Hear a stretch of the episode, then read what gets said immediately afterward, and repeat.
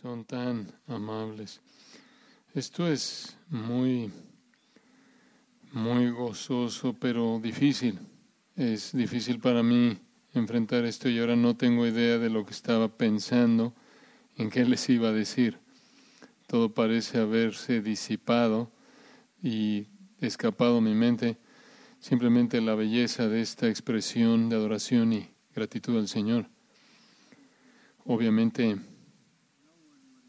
nadie habría esperado entrar al ministerio y terminar ahí durante 55 años. Eh, como oyeron, eso es muy eh, raro. El, eh, la vida pastoral es promedio cuatro años en este país, en un púlpito, y eso significa que hay muchos que nunca duran cuatro años, siendo ese el promedio. Entonces, es algo muy raro encontrar a una congregación que es muy paciente con un ser humano, que le permitan estar más de medio siglo de ministerio para compartir con él. Así que entiendo el privilegio, entiendo el gozo, entiendo los propósitos que Dios tuvo al desarrollar el ministerio aquí durante estos 55 años. Yo nunca, nunca habría imaginado algo como el ministerio que el Señor ha levantado. Yo podría pensar en muchas cosas cuando era joven, todavía siempre estaba, pienso en maneras en ministrar, pero Efesios 3:20 estaba en mi mente cuando salí del ministerio. Aquel que es poderoso para hacer todas las cosas mucho más abundantemente de lo que podéis, podéis pedir o entender. Y meditaba en eso y cómo el Señor podría hacer mucho más abundantemente de lo que yo podía pedir o pensar cuando podía pensar en tantas, tantas cosas. Bueno, el Señor ha excedido por mucho mis expectativas más lejanas para mi vida, eh, mi tiempo aquí en Grace. Hay muchas maneras en las que la historia de Grace podría ser relatada. Puedo pensar a lo largo de 55 años y seguir la historia de la iglesia, seguir simplemente el desarrollo de mi propia familia, Patricia y yo, mis hijos, todos los, eh, todos los eventos que marcaron nuestro matrimonio, nuestra familia, nuestros hijos y nietos y bisnietos. Eso es una, eh, una manera rica de abordar la historia en la vida de Grace para nosotros. Y pensé en el hecho de que también podríamos ver un par de eventos que destacaron nuestra vida. Mark mencionó, Mark mencionó un par de esos, o todos conocen de asuntos legales, todos conocen el asunto de la demanda con el asunto del Departamento de Salud y el Estado de California, pero lo que quizás no sepan es que en 1978 fuimos demandados, yo fui demandado junto con Grace Community Church por negligencia del clero. Nunca había habido una demanda de ese tipo. Hubo un joven en esa época en la iglesia que se suicidó y su familia decidió que la razón por la que se suicidó era porque, porque nosotros incrementamos, acentuamos su condición, su predisposición a la, a la depresión porque le predicamos de la justicia y del pecado. Y en este caso era llamado el caso Nally. Llegó a las cortes en 1978, no salió hasta 1988 fueron 10 años de litigación a todo nivel, de un lado para otro, y finalmente terminó en la Corte Suprema de Estados Unidos, que retuvo esa misma decisión que tomó la, Suprema Corte de California. Dijeron que éramos inocentes. Resultó ahí, fue un ataque contra el derecho del pastor a dar consejo y predicar contra el pecado y dar consejo espiritual. Y hubo realmente complicidad en el juicio contra nosotros, buscando asegurarse de que las iglesias no podían dar consejo en absoluto y si ofrecíamos ese, si nosotros ofrecíamos ese consejo, fuéramos culpables por falta de capacidad y si lo hubieran aprobado hubiera sido un ataque terrible contra la iglesia en ese momento. Hay muchos en el campo psiquiátrico y psicológico querían tener control exclusivo sobre toda la consejería, pero el Señor en su bondad, este fue un caso muy grande, nos dio la victoria en su bondad del Señor y eventualmente el, la disposición final fue que podíamos predicar de la Biblia, podíamos predicar lo que creemos y podíamos dar consejo. Probablemente fue el único momento en mi tiempo aquí cuando fuimos apoyamos por rabinos y sacerdotes que tenían mucho en juego en ese juicio. También usted podrá ver la historia de Grace desde el punto de vista de asuntos teológicos. Cuando llegué por primera vez, obviamente quería establecer una verdad de cimiento y esa fue que la Biblia era la palabra de Dios, que no tenía error y que estamos bajo su autoridad como la iglesia de Jesucristo. Entonces, desde el principio hice una serie de por qué confío en la Biblia, por qué puedes confiar en la Biblia, prediqué mucho acerca de eso, no solo aquí, sino incluso eh, por todo el planeta, hasta eh, incluso en Asia, la India, en todo tipo de lugares donde me estaba concentrando en la veracidad, autoridad, inerrancia de la Escritura. Eso era clave para nuestro ministerio. Estamos luchando el liberalismo que había negado la inerrancia de la palabra de Dios. Entonces, eso fue una batalla en los primeros años. Se produjeron varios libros de eso. Fui parte de un grupo que se llamaba la Declaración de Chicago de la Inerrancia de Chicago. Eso tomó también 10 años de mi vida, en donde estuvimos investigando con otros eruditos. Hubieron 100 eruditos invitados a ese grupo de la inerrancia y cubrimos esos 10 años. Dos de nosotros éramos pastores. El doctor Jim Boyce y yo éramos pastores, un gran guerrero por la fe que ahora está en la presencia del Señor. Y entonces ese fue un asunto muy importante. Por 10 años escribimos todo tipo de documentos, todos estos principios, para que pudiéramos defender la inerrancia de las escrituras. Y no pasó mucho tiempo después de eso, cuando sentí el, que el movimiento carismático estaba atacando y era un peligro muy serio para la iglesia y estaba confundiendo y estaba representando mal la escritura y representando mal la obra del Espíritu Santo. Y entonces hice una serie de los carismáticos que se volvió un libro, unos cuantos años después, otro titulado Caos Carismático. Continuamos hablando de esos temas a lo largo de los años hasta que finalmente en el 2013 aquí tuvimos una conferencia titulada Fuego extraño del cual salió el libro Fuego extraño. Y los mensajes de esa conferencia han rodeado el globo y lo siguen haciendo. No fue mucho tiempo después de que vine aquí que me di cuenta de que la iglesia evangélica no estaba clara acerca del Evangelio. Hay muchas cosas en las que puedo estar confundido, pero no del Evangelio, especialmente como iglesia, y decidí escribir un libro titulado El Evangelio según Jesucristo, que de manera directa veía lo que Jesús enseñó de la salvación y lo que la fe salvadora involucra, lo que el arrepentimiento es, que se requiere para alguien que viene a Cristo, y resultó ser un libro muy controversial porque habían muchas personas que entender el Evangelio mal, incluso como iglesia, y entonces peleamos esa batalla. Siguiendo ese libro, tuve que escribir otro libro, el Evangelio según los apóstoles, eventualmente otro libro, el Evangelio según Pablo, eventualmente otro libro, Avergonzados del Evangelio, eventualmente otro libro, Difícil de creer, eventualmente otro libro, el Evangelio según Dios, el 53, siempre luchando por la claridad y la verdad del Evangelio.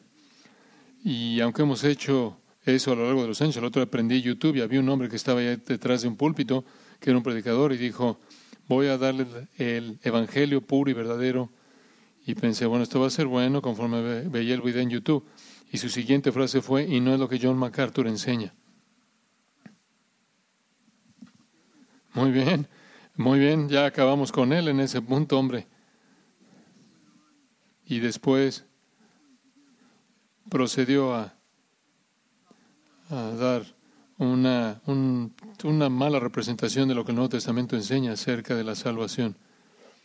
Entonces, eso es un asunto continuo, porque el Evangelio es todo. No puedes entrar al reino si no entiendes bien el Evangelio. Entonces han habido muchas batallas en ese frente. Y claro, después tuvimos una era en la que el pragmatismo atacó la iglesia y las iglesias comenzaron a redefinirse a sí mismo, alejándose de la escritura redefiniéndose a sí mismos, mismas en términos culturales, bajo la noción pragmática de que si eran más como el mundo, el mundo estará mucho más interesado en ellas, entonces la iglesia perdió su rumbo, en ciertas maneras era indistinguible de una especie de plática motivacional designada, diseñada para incrédulos, y entonces escribió un libro titulado Avergonzado del Evangelio.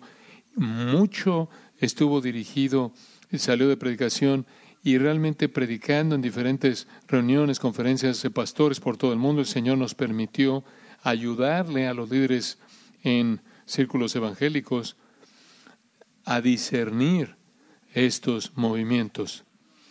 No se han ido, se quedan con nosotros, en cierta manera se redefinen a sí mismos y se quedan porque el enemigo obviamente quiere engañar y quiere hacer eso. Esa es parte de lo que hace. Podría ver a la historia de nuestra iglesia en estos 55 años hablando de una controversia a la que sigue, la que sigue, la que sigue, pero una de las primeras fue el asunto de lo que es una iglesia, cómo debe una iglesia operar, y realmente eso fue cristalizado al principio del ministerio, pero incluso más enfocado durante los años del movimiento pragmático cuando se desarrolló, en el que las iglesias estaban oyéndose más como el mundo y menos como la iglesia.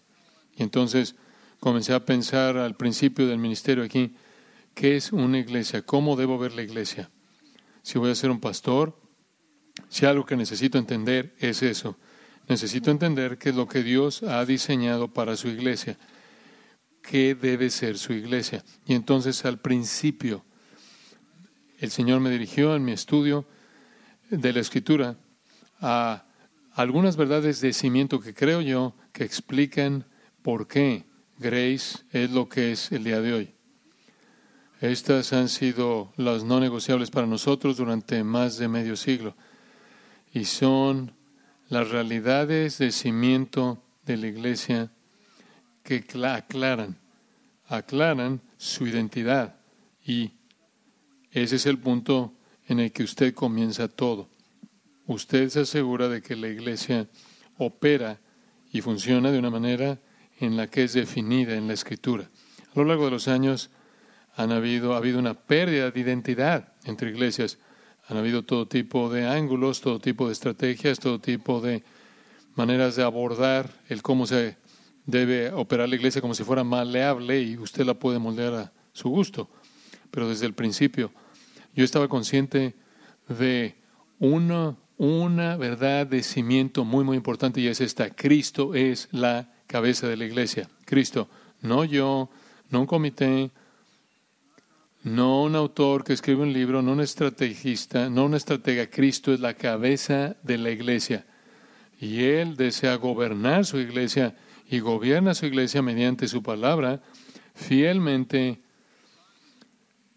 explicada y proclamada mediante su mensajero.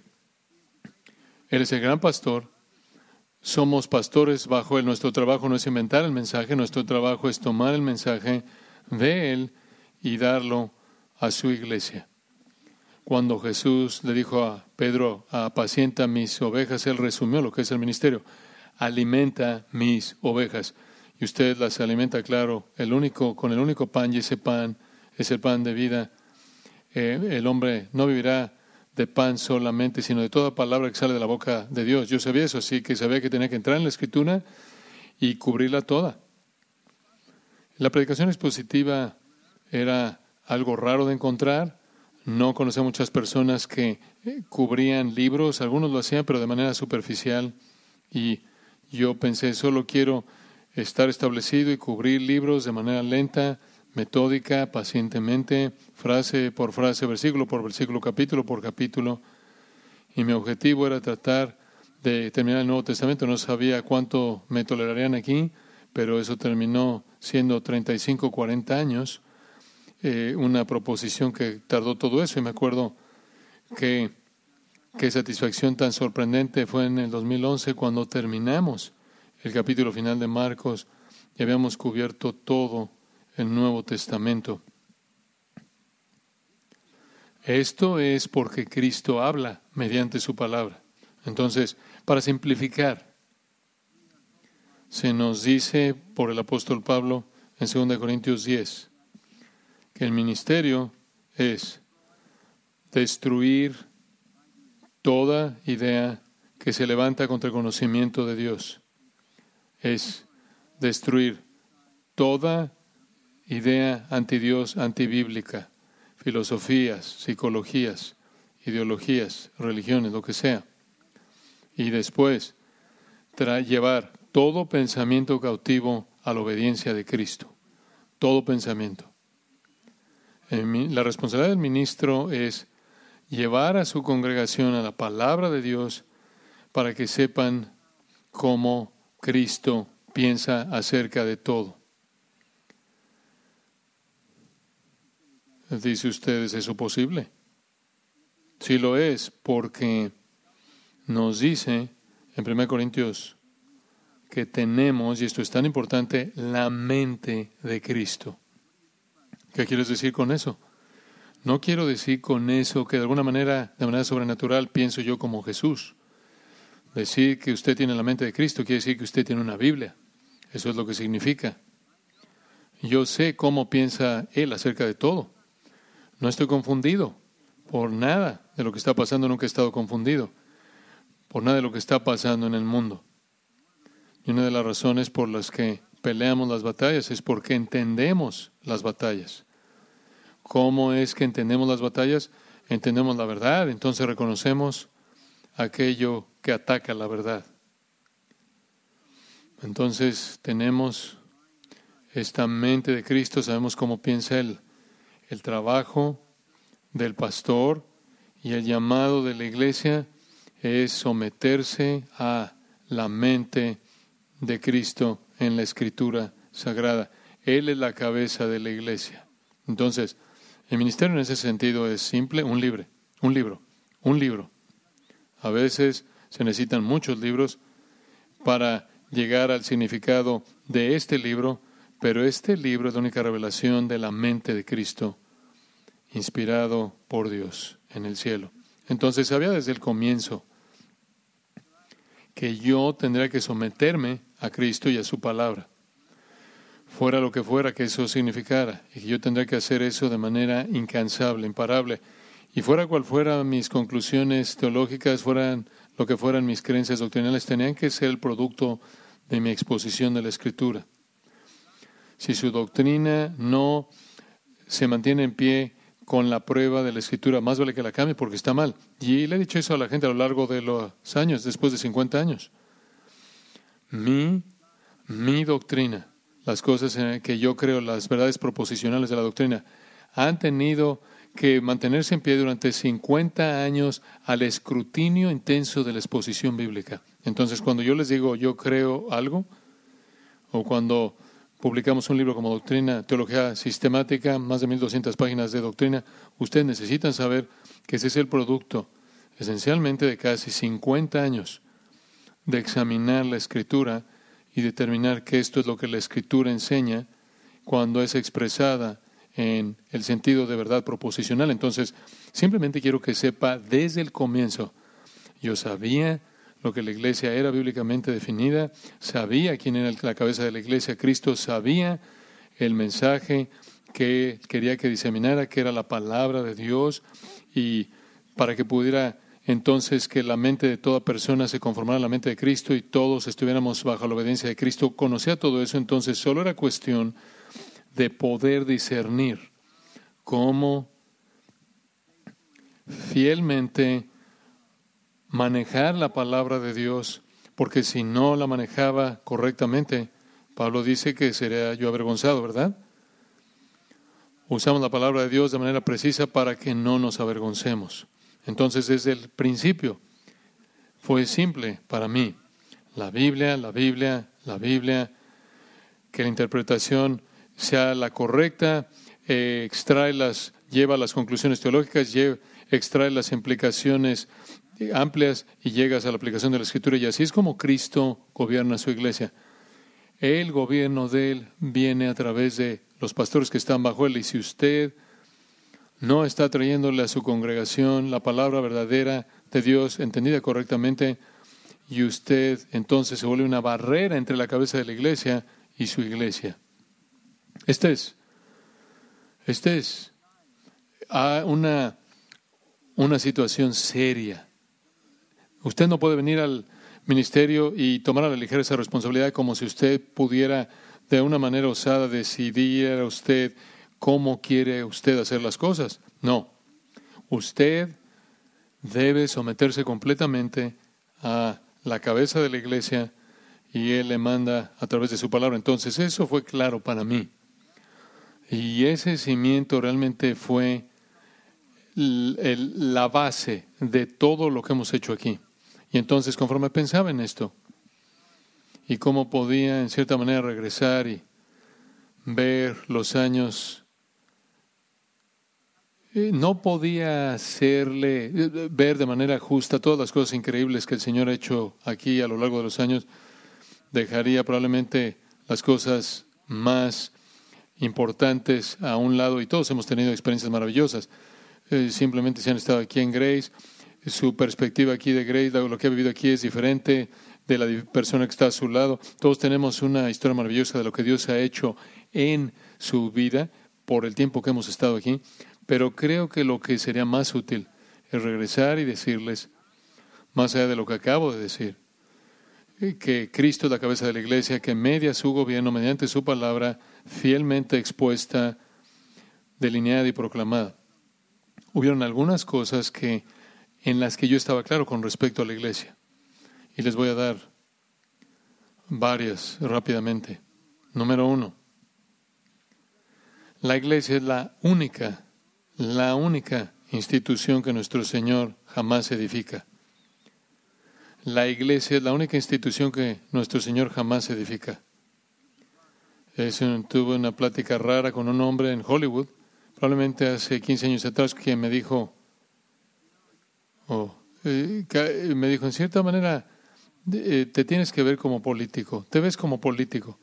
Y no lo tomé como, no lo recibí como un reconocimiento. Él me dijo, de hecho, ¿alguna vez has buscado ser presidente? Y yo, yo pensé huir de tratar de ser presidente. Eh, no tengo nada que ver con los reinos de este mundo. Lo único que nuestro Señor está edificando en este mundo es su iglesia. Y yo soy su siervo. Estoy para servir a la edificación de su iglesia. Un reportero me dijo una vez, hace varios años atrás, ¿tienes deseo de edificar la iglesia? Yo le dije, no, no tengo deseo por edificar la iglesia porque Cristo dijo que le edificaría la iglesia, yo no quiero competir con Él. Yo no voy a edificar la iglesia, yo no puedo edificar una iglesia, yo no puedo salvar a nadie, yo no puedo santificar a nadie, yo no puedo controlar la providencia. No, no tengo deseo de edificar a la iglesia. No lo necesito hacer porque, como oyeron antes, Mateo 16, Jesús dijo, yo edificaré mi iglesia y las puertas del Hades no prevalecerán contra ella. El Señor va a edificar su iglesia. Esta es un, una verdad muy, muy importante que debemos entender. Yo no creo que yo puedo predicar durante 50 años si yo pensara que la gente era salvada o se perdía en base a la eficacia de mis sermones. Eso es una responsabilidad demasiado grande para mí. Yo prefiero desvanecerme que llevar ese peso de responsabilidad. Si me dijeran, si usted me dijera que alguien se va al infierno eterno porque yo era un predicador malo, eso es demasiado como para que yo lo sobrelleve. Entonces usted puede entender qué consuelo tan fundamental es este entender que Jesús dijo, edificaré mi iglesia, y después Juan 16 dijo, Juan 6 dijo, todo lo que el Padre me da vendrá a mí y yo no perderé nada, sino lo resucitaré en el día postrero. En otras palabras, el Padre ya ha escogido a aquellos que van a estar en su iglesia. Él los entrega como regalos de amor al Hijo, el Hijo los recibe y el Hijo los protege y los resucita la gloria eterna. Y esto no es, no es una elección y un proceso que desde el comienzo estaba diseñado para solo para que se quedara corto de la gloria. En otras palabras, Dios no escogió a alguien para que fuera justificado y esperaba que aguantara, o quizás lo santificara un poco y esperaba que eso aguantara. No, toda persona a la que Él escogió, Él escogió para gloria. Él escogió el final La justificación y la santificación son realidades que se van a llevar a cabo en las vidas de los escogidos porque son escogidos para gloria. Esto quita todo el temor, toda la ansiedad del ministerio. Yo no puedo meter a nadie en el reino, yo no puedo mantener a nadie en el reino. Yo no tengo ese tipo de poder. Pero el Espíritu de Dios y la palabra de Dios hace eso. Entonces mi responsabilidad es enseñar fielmente la palabra de Dios y orar porque el Espíritu de Dios acompañe la palabra de Dios para redimir a la iglesia escogida por Dios para la gloria definitiva. ¿Y cuál es la gloria definitiva? Romanos 8:29. Eventualmente aquellos a quienes Él escogió, que se vuelven su iglesia, serán conformados a su Hijo, semejantes a Cristo para siempre. Juan dice, seremos como Él, porque le veremos como es Él. Entonces Dios tiene un plan.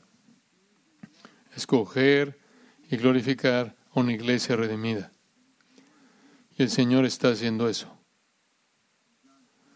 En Juan 17, Él se refiere a la iglesia varias veces de nuevo, como en Juan 6, como aquellos a quienes el Padre me ha dado, aquellos a quienes el Padre me ha dado. Esto es, esta es la verdad más alentadora de todas para alguien que esté en el ministerio, porque de nuevo, el peso de ser responsable por la salvación eterna de almas sería demasiado grande como para que alguien lo sobrellevara. No, si alguien dice, bueno, está en el infierno porque no puedes predicar bien, él está en el infierno porque tú no hiciste tu, tu tarea en un texto, él está en el infierno porque no diste una ilustración o aplicación correcta. ¿Quién podrá vivir con eso? Entonces, simplemente saber que Cristo es la cabeza de la iglesia y Él media su gobierno en su iglesia mediante su palabra enseñada por aquellos que son pastores fieles, con la realidad adicional de que Él edificará su iglesia, que todos los que son escogidos van a venir a la salvación y gloria eterna. Por lo tanto, hace del ministerio que sea gozoso, porque el final ya está escrito en el cielo. Eso, es una verdad fundamental, muy, muy importante para mí, para que yo ministre con gozo y si hay una razón por la que ha habido ministerio gozoso durante este medio siglo, se encuentra en el hecho de que todo lo que sucede aquí, el Señor lo hace. Él salva, Él santifica. Y Él está haciendo lo que Él prometió hacer con aquellos a quien Él escogió desde antes la fundación del mundo y simplemente eh, somos instrumentos en el proceso. Hay una segunda verdad de cimiento que fue muy importante conforme vine a Grace y es esta, una obvia. La iglesia es la realidad más preciada en la tierra es la realidad más preciada sobre la tierra. No me interesa ser un presidente, no me interesa la política, ni siquiera sé lo que un nacionalista cristiano es. Se usa esa frase todo el tiempo. Jesús dijo, mi reino no es de este mundo. Yo no estoy tratando de arreglar a Estados Unidos, ni estoy tratando de arreglar al mundo. Yo solo quiero ser parte de lo que el Señor está haciendo. Y yo quiero vivir en la vida de la iglesia. Esto ha sido, no puedo imaginar una mejor iglesia que esta en la que alguien pueda vivir. Yo solo quiero vivir en la riqueza plena de eso. Y no quiero distraerme por cosas que están mal en el mundo como si, eh, si algo está mal en la política, de alguna manera la iglesia está mal. No, no. No nos gusta lo que está pasando en el mundo, pero ¿por qué nos va a gustar? Todo lo que está en el mundo ¿Quiere que se lo defina? Deseos de la carne, deseos de los ojos y la vanagloria de la vida y pasa. Primera de Juan. ¿Por qué voy a invertir en eso?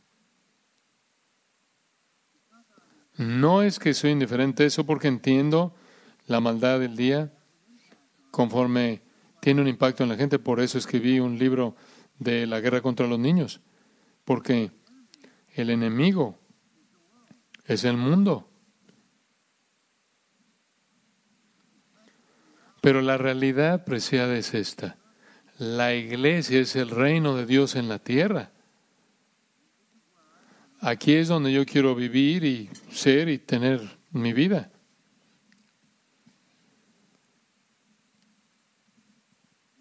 Somos un grupo de gente que estamos unidos, creo que para simplificarlo, mediante la vida y el amor y la verdad. Es la verdad que nos trajo a la vida y esta vida es la vida definida por el amor. Jesús lo dijo en Juan 13. Mi, mi mandato, mandamiento para ustedes es que se amen unos a otros como yo os he amado. Y él había demostrado cómo los había amado porque ellos estaban compitiendo uno con otro, los discípulos. Alguien debería haber lavado los pies sucios y nadie lo hizo porque nadie quería agacharse y adoptar un lugar, una posición baja ahí en esa última cena, pero Jesús se levantó, se ceñó una toalla y empezó a limpiar los pies, lo cual fue, a lavarle los pies, lo cual fue horrendamente vergonzoso para ellos.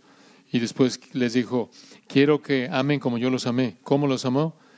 Los amó lo suficiente como para agacharse y servirlos y lavarles los pies. Eso define la vida en la iglesia.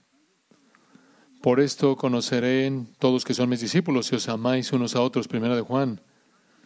Juan, vuelve a cubrir esto una y otra y otra vez. Dios nos ama, por lo tanto, amamos nosotros. Si usted no ama, usted no es nacido por Dios. Entonces, esta es una familia de amor. Y he visto eso, he visto eso. Diariamente durante 55 años en esta iglesia, ustedes aman. Ustedes aman. Yo lo veo cada vez que vengo, solo esta mañana, caminando por todos lados y viendo los pósters y las cosas que hacen en la comida. ¿Quién está haciendo esto? ¿Por qué la gente está haciendo esto?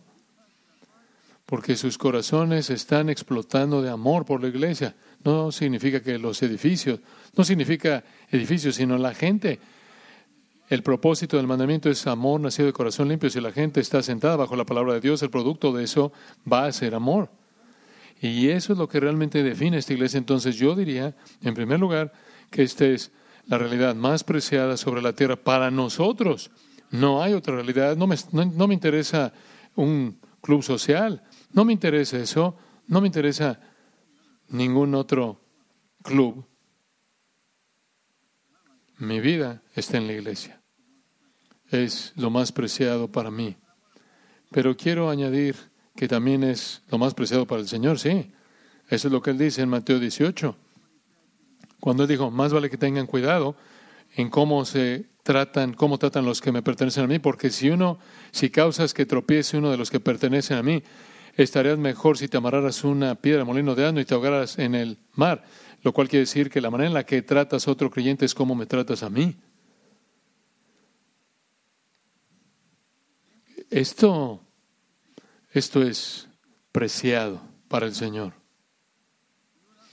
Usted no fue redimido con oro plata, sino con la sangre preciosa de Cristo.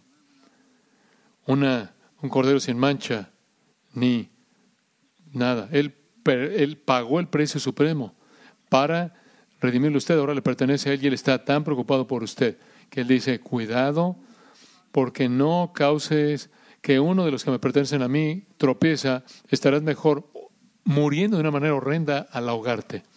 Cuidado por cómo se tratan unos a otros, porque la iglesia es preciada para Cristo mismo. Entonces, eh, yo fui impactado desde el principio de cuán preciada es la iglesia para el Señor y para su iglesia para su gente. Yo honestamente no creo que el amor que experimentamos aquí viene de manera fácil y rápida. Creo que viene con el crecimiento espiritual y la madurez, cultivando relaciones, ministrándonos unos a otros. Pero cuando sigue por medio siglo es sorprendente cuán profundo es ese amor. Yo observo, lo veo en sus niños pequeños, quienes se me acercan y abrazan mi pierna. No me conocen, pero lo que eso me comunica es que mamá y papá me aman. Y eso, eso ha sido transmitido a ese pequeñito. Un niñito esta mañana eh, me dijo, ¿te puedo dar la mano? Eh, quizá tenía seis años de edad, algo así. Quería conocerme. Realmente no me quería conocer. sé que él quería una, una, un dulce, un emanem. Pero sus papás me aman. Y entonces él tenía eso en su pequeño corazón. Es maravilloso ver eso generación tras generación. Eh, cuando llegué aquí, probablemente el que estaba más involucrado conmigo era Burton Michelson, quien fue el que construyó este edificio, el campus. Y él debería haber estado aquí esta mañana, pero está en el hospital. Y, tiene 94 años de edad, creo. Y, y recibo más notas de amor de él y dolores que de nadie más. Y me pregunto, ¿cómo pueden ellos toler, pueden ellos tolerarme por medio siglo y todavía mandarme notas de amor. Y, y, lo amartillan. ¿Por qué? Porque es la palabra de Dios. Pero es la realidad más preciada en la tierra para la gente que es parte de la iglesia y para el Señor mismo.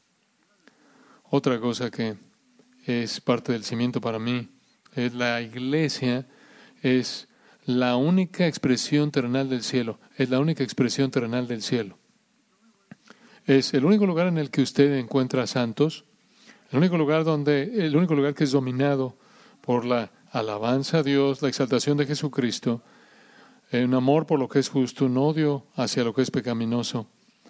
Es el cielo en la tierra. Es lo más cerca que usted se puede acercar al cielo aquí en la tierra. Cuando una iglesia no es así, oh, cuán trágico es eso. Cuán horrendo es eso cuando un pastor cae en algún desastre moral o cuando hay una superficialidad barata en la iglesia tolerando el pecado. Esta es la expresión terrenal del cielo. ¿Qué está pasando en el cielo? Alabanza a Dios, honor a Cristo, servicio, ministerio y la presencia de santidad y pureza. Eso debe marcar a la iglesia. Y en eso nuestro Señor dijo, al grado que, Mateo 18 dice, si usted, si conoces a alguien que ha pecado en la iglesia, si los conoces, ve a ellos, confróntalos, llámalos al arrepentimiento. Si no se arrepienten, dile a dos o tres testigos que vayan contigo. Si aún así no se arrepienten, Dile a la iglesia que los llamen al arrepentimiento y si todavía no se arrepienten, sácalos, porque van a manchar la pureza de la iglesia. Esa es la primera instrucción. El Nuevo Testamento dada a la iglesia es trata el pecado en la iglesia. Me senté con unos eh, pastores cuando llegué a Grace, acabo de llegar aquí, y les dije, ¿alguna vez han oído de una iglesia que haga esto? Ellos dijeron, no, no puedes hacer eso, no puedes hacer eso. Yo le dije, bueno, Mateo 18 es lo que dice, ¿qué haces? ¿Simplemente lo ignoras? Y yo les dije, vamos a hacerlo. Y vamos a creer eso. Y ellos dijeron, no, vas a hacer que la gente se vaya, la gente no va a tolerar a aquellos que están preocupados por su pecado. Bueno, yo les dije, no tengo opción. Entonces, estos 55 años, como ustedes bien saben, ustedes han estado preocupados unos por otros por la justicia El pecado incluso a veces llega hasta el púlpito, ¿no? El tiempo de comunión, servicio de comunión. Pero este es el cielo en la tierra. No va haber pecado en el cielo. Entonces queremos acercarnos lo más que podamos a eso. Otra verdad, y esta en cierta manera sigue algo de lo que ya dije, pero la iglesia va a triunfar sobre toda oposición. Oigo tantas veces acerca de pastores que desde el principio de mi tiempo aquí, pastores que tienen lo que se llama agotamiento. Bueno, hay todas estas encuestas todo el tiempo acerca de pastores que dejan el ministerio porque es demasiado agotamiento, no los valoran o lo que sea, y se desaniman fácilmente. ¿Cómo puedes desanimarte cuando el final ya está escrito y ganamos? ¿Por qué te vas a desanimar? No, 2 Corintios 2, siempre triunfamos en Cristo. Somos aroma de muerte para muerte algunos, somos olor de vida para vida para otros. ¿Y quién es apto para estas cosas? Esto quiere decir que su vida importa a tal grado, tan profundo que su vida tiene un efecto eterno sobre la gente. Usted piensa lo que es importante en el mundo, que es inmediato, eh, los medios masivos le van a decir usted de comunicación lo que es importante, pero solo hay una profesión en un sentido que tiene un trabajo eterno. Y eso es aquellos que proclaman el Evangelio. Ganamos. Vamos a triunfar en Cristo. No puedo arreglar el mundo, no estoy tratando de arreglar el mundo, esa es una necedad hay aquellos, solo hay uno que puede arreglar el mundo y es Jesús, y cuando venga, Él va a establecer su reino, ¿verdad? Y Él va a reinar durante mil años y después va a reinar para siempre en el cielo nuevo y la tierra nueva. Yo no estoy aquí para arreglar el mundo, no estoy aquí para arreglar la sociedad, no estoy aquí para quitar todas las desigualdades en el mundo, no estoy aquí para hacer eso, no estoy aquí para equilibrar la economía del mundo, estoy aquí para proclamar el Evangelio hasta que el Rey venga y haga que el mundo sea lo que Él quiere que sea. Y Él viene. Entonces, no tengo nada de qué preocuparme. Hay otro principio, y este ya se hizo referencia en los comentarios de apertura, pero la iglesia es la es columna y baluarte de la verdad. La iglesia es la fuente de la verdad divina. La iglesia es en donde la verdad prevalece que tal manera que básicamente destruye toda ideología y mentira y engaño y trae todo a la obediencia a Cristo. La iglesia, 1 Timoteo 3, columna y baluarte de la verdad. No especulación, no opinión. Es, no es, no trata acerca del sentimiento espiritual. Eh, la gente dice, me siento espiritual. No sé qué quiere decir eso. Es una ilusión. Lo que la iglesia ofrece no es espiritualidad, la iglesia ofrece la verdad la verdad objetiva. Y le enseño a usted cómo discernir. Y una vez que usted conoce la verdad, Pablo le dice a Tito en el capítulo 2, necesitas hablar estas cosas con toda autoridad y no dejes que nadie escape de esa autoridad. Obviamente nuestro mundo de subjetivismo y nuestro mundo loco en donde la gente piensa que puede inventar verdad. Ningún ser humano jamás inventó la verdad. Nadie inventó una verdad. la, la, gente puede descubrir algo, pero no están inventando ninguna verdad. Usted no es la fuente de la verdad, Dios es la fuente de la verdad y la verdad es la verdad está en su palabra, es distribuida, diseminada por su iglesia. Hay dos comentarios más, dos comentarios más rápidamente, se acabó el tiempo. La iglesia tiene que ser entendida como una congregación de adoradores, una congregación de adoradores. adoradores. Somos los que adoramos a Jesucristo, dice Pablo en Filipenses 3:3. El Padre busca a verdaderos adoradores que le adoran en espíritu y en verdad. Juan 4 no es una congregación con el propósito de hacer que los no cristianos les caigamos bien. No es una reunión para entretener a la gente. La iglesia se congrega para adorar. Somos un grupo de gente que adora. ¿Qué significa adorar? Bueno, en primer lugar, para adorar a Dios usted tiene que conocerlo. Y usted tiene que conocer algo acerca de Él por lo que usted puede exaltarlo a Él, ¿verdad?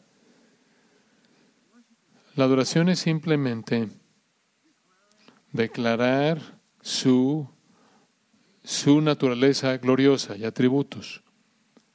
Entonces, si usted tiene un conocimiento muy, muy, poco conocimiento de quién es Dios, usted tiene una capacidad muy limitada para adorarlo. Y conforme ese conocimiento se incrementa, se incrementa y se vuelve más y más consciente de Dios y su naturaleza, su capacidad para adorar se expande. Es entender quién es Dios, su naturaleza. En segundo lugar, sus obras, sus obras, su naturaleza y sus obras. De nuevo, toda su naturaleza está presentada en la Escritura en muchas maneras y todas sus obras están presentadas también ahí.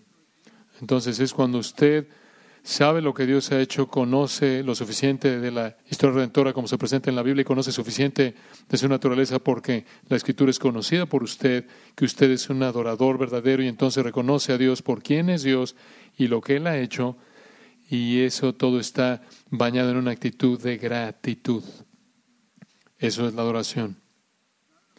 No es un sentimiento emotivo que va de un lado a otro con alguna música.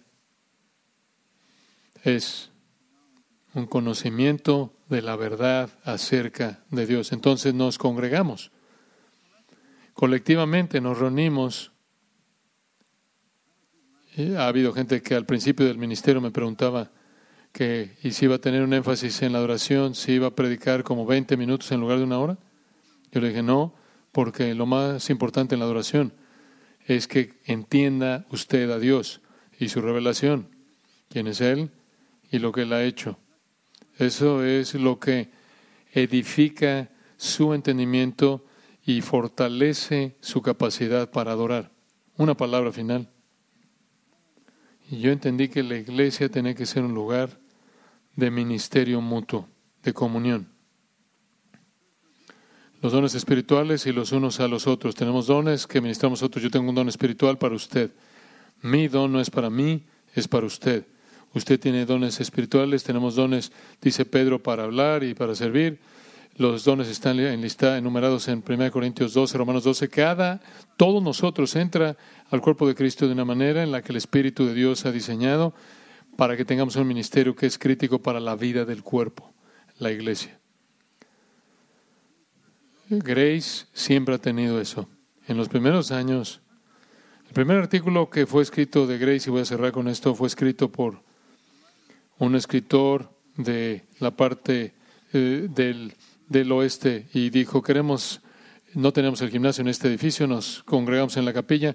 Hice un artículo que lo tituló, él lo publicó, La iglesia con 900 ministros. Y fue un título inteligente porque tenemos 900 personas en ese entonces. Y lo que le impactó a este periodista fue que estos no son espectadores. Estas son personas que realmente se preocupan unos por otros. Es lo que él percibió. La iglesia con 900 ministros. Ese artículo fue muy impactante porque la gente no veía la iglesia de esa manera, pero nosotros estuvimos, realmente estábamos muy inclinados a dar la instrucción a la gente acerca del ministerio mutuo del pueblo de Dios unos a otros, de tal manera que la gente no es espectadora. Ese, ese fue un momento sorprendente y un reconocimiento maravilloso. La iglesia con 900 ministros. Y todavía se hace aquí si usted está aquí, jamás se habría imaginado usted que yo hice lo que hace la gente. Cuando yo vengo aquí, a mí me impresiona tanto como usted le impresiona. ¿Quién hace todo esto? Esta iglesia siempre ha entendido la comunión, el ministerio mutuo, cuidando unos por otros. Bueno, esos son algunos de las cosas fundamentales conforme miro hacia atrás. Es un privilegio que tenemos, por el que tenemos que agradecerle al Señor. Oremos juntos. Padre, gracias por reunirte con nosotros esta mañana de una manera tan maravillosa, la belleza de la adoración y la música, la bendición de la comunión dulce en torno aquí en el campus, incluso juntos aquí. Gracias por tu verdad, gracias por guiarnos, gracias por ayudarnos a establecer un cimiento correcto. Y Señor, manténnos fieles, danos muchos años más hasta que Jesús venga en su nombre, oramos. Amén.